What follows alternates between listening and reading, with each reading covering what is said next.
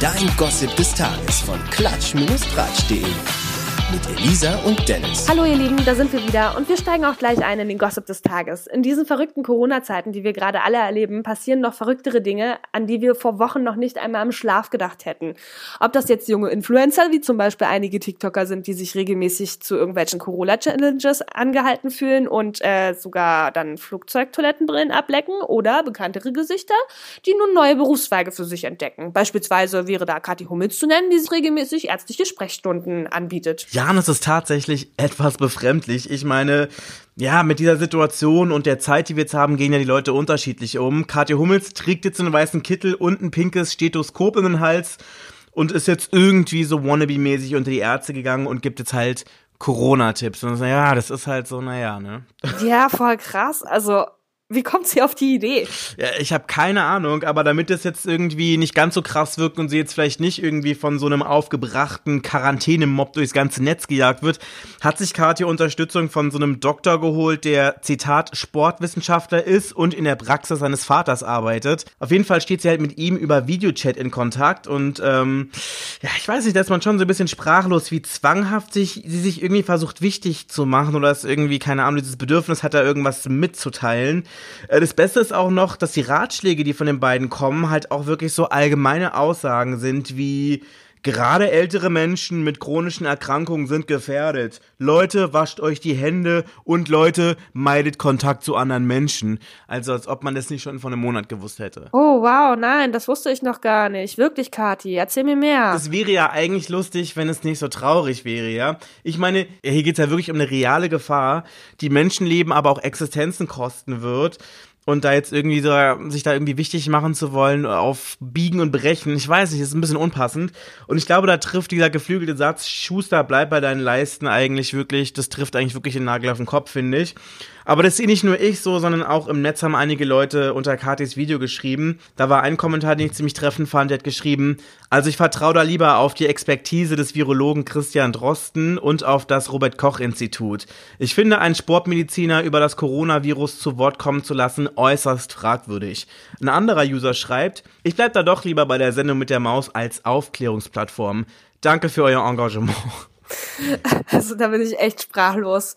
Äh, das ist echt oh mein Gott, wie kommt man auf diese Idee? Wie, wie, Entschuldigung, aber wie nötig hat sie es? Naja, das macht mich fast so sprach, sprachlos, wie wir beide gestern waren. Da haben wir ja kurz geschrieben bei Promis unter Palmen. Oder Dennis? Ja, ich bin immer noch echt fassungslos. Was um Gottes Willen war das denn? Das war wirklich wie so ein Unfall, bei dem man eigentlich gar nicht hingucken will, aber bei dem einen das Opfer, keine Ahnung, dazu motiviert und anfeuert, irgendwie noch Fotos zu machen. Also, ich habe sowas noch nie gesehen, aber ich muss ganz ehrlich sagen, ich fand's großartig. Oh, ich auch, ich auch. Ich fand's so schlimm und so großartig. Ich saß, glaube ich, die Hälfte der Sendung mit den Händen vor den Augen. Ich bin jemand, der sich ganz, ganz schnell fremdschämt. Das ist ganz schlimm. Ich konnte halt die Hälfte irgendwie nicht hingucken und dann war es aber doch wieder, dass dieser Zwang da war, du musst da hingucken, weil du wolltest ja auch nichts verpassen. Es war wirklich atemberaubend. Ja, ähm, und für alle, die Promis in der Palm gestern verpasst haben, was haben wir daraus gelernt? Der Ronald ist ein alter Lustmolch mit extrem großen Cojones. Äh, Claudia Obert ist untenrum noch ziemlich straff und Tobi, der liest wie ein Fünfklässler. Also mein persönliches Fazit zum Abend. Äh, was waren deine Erkenntnisse? Ja, also bei Tobi ist mir halt auch, ja, er liest wirklich wie ein Fünfklässler. Und vor allem ist er halt so gar nicht in der Lage, eine Entscheidung zu treffen. Es war gestern so schlimm, wer es verpasst hat. Ähm, Ernesto Monte musste tatsächlich gestern die Show schon ver äh, verpassen, äh, verlassen. Verlassen musste er sie. Ernesto Monte musste gestern die Show schon verlassen. Und es hing wirklich am Schluss war Tobi das Zünglein an der Waage und es hat gefühlte 100 Jahre gedauert, ehe er sich entschieden hat. Abgesehen davon ist äh, mir noch aufgefallen, dass ähm, ich glaube, Claudia Obert hat ein extremes Alkoholproblem. Das ist ja was sie gestern da schon weggeschluckt hat. Halleluja. Und Wobei man dazu sagen muss, ähm, ja. dass der Sender da auch vielleicht auch gut rumgeschnitten hat, aber es sah auf jeden Fall echt alarmierend aus. Ja, wirklich. Also wenn das wirklich der Realität entsprechen sollte, dann muss man ja schon fast Mitleid haben mit Frau Obert. Ja, aber an sich, ähm, ja, habe ich auch noch gelernt, dass Desiree Nick trägt auf gar keinen Fall zu Unrecht diesen Beinamen, dass sie die spitze Zunge Deutschlands ist. Es war ja ach, es war so schlimm und so herrlich mit anzusehen, wie sie alleine schon Eva Benetato begrüßt hat, wo ich übrigens oh, da hätte ich halt echt, das war der einzige Moment, wo ich mir dachte, oh nein, nicht die schon wieder.